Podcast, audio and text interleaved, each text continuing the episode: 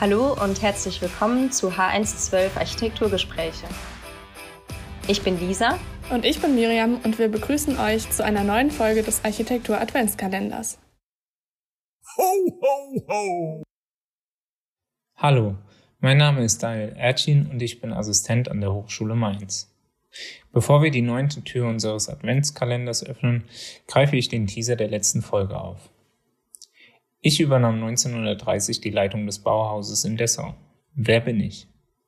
Heute ist der 9. Dezember und hinter unserem neunten Türchen verbirgt sich kein anderer als Ludwig Mies van der Rohe. Die Kurzpräsentation möchte auch ich mit einem Zitat von Mies van der Rohe beginnen. Architektur ist eine Sprache mit der Disziplin einer Grammatik. Man kann Sprache im Alltag als Prosa benutzen und wenn man sehr gut ist, kann man ein Dichter sein. Mies van der Rohe wurde am 27. März 1886 in Aachen geboren und zählt heute zu den bedeutendsten Architekten der Moderne. Als Maurerlehrling um 1900 bereitete sich Ludwig auf das eigentliche Berufsleben vor. Seine Zeichenkünste bildete Mies van der Rohe während seiner Tätigkeit als Zeichner für Stuckornamente aus. Da ihn seine Motivation immer weiter vorantrieb, begann Ludwig 1904 seine Arbeit als Zeichner bei Albert Schneider. In dieser Zeit entstanden die Zeichnungen für die Fassade des Warenhauses Leonhard Tietz. Ein wichtiger Meilenstein seines Lebenslaufs begegnet uns 1908. Dort fand Ludwig seinen Platz bei Peter Behrens.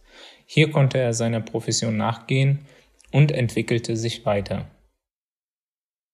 Als kleine nicht ganz unwichtige Randnotiz sollte man erwähnen, dass einer seiner Kollegen mitunter Walter Gropius war. Das erste Gebäude mit der Formensprache der Moderne entstand durch Mies van der Rohe 1922 in Wiesbaden. Das Haus Rieder trägt mit seiner kubischen verputzten Form und einem Flachdach die immer wiederholenden Merkmale der Moderne. In den letzten Lebensjahren wurde Mies van der Rohe mit vielen Auszeichnungen geehrt. Besonders charakteristisch für seine Architektur sind minimalistische Entwürfe. So auch ein weiteres Zitat von Mies van der Rohe, weniger ist mehr. Als ein besonderes Beispiel aus der sehr großen Projektliste von Mies van der Rohe möchte ich hier die neue Nationalgalerie in Berlin erwähnen. Eines der besonderen Merkmale ist hier die Tragstruktur aus Stahl. Sie galt zur damaligen Zeit als sehr modern und innovativ. Als Architekturstudent beschäftigt man sich immer wieder mit der Frage, wann genau wir Menschen bewusst Räume wahrnehmen und wie viel Material doch notwendig ist, um einen Raum zu schaffen.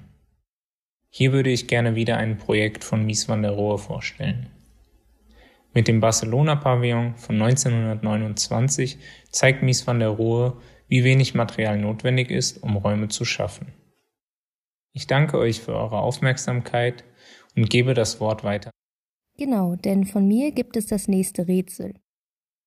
Hinter dem morgigen Türchen befindet sich eine Person, welche in Brasilien Architektur geschaffen hat, die in der lokalen Öffentlichkeit eine sehr hohe Toleranz erfährt. Und das, obwohl sie in Italien geboren wurde und auch dort studiert hat.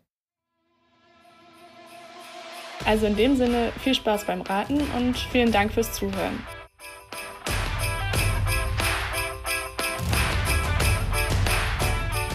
Dieser Podcast ist eine Produktion der Fachrichtung Architektur der Hochschule Mainz. Gestaltet von und mit Rebecca Runkel sowie der Assistenz Architektur.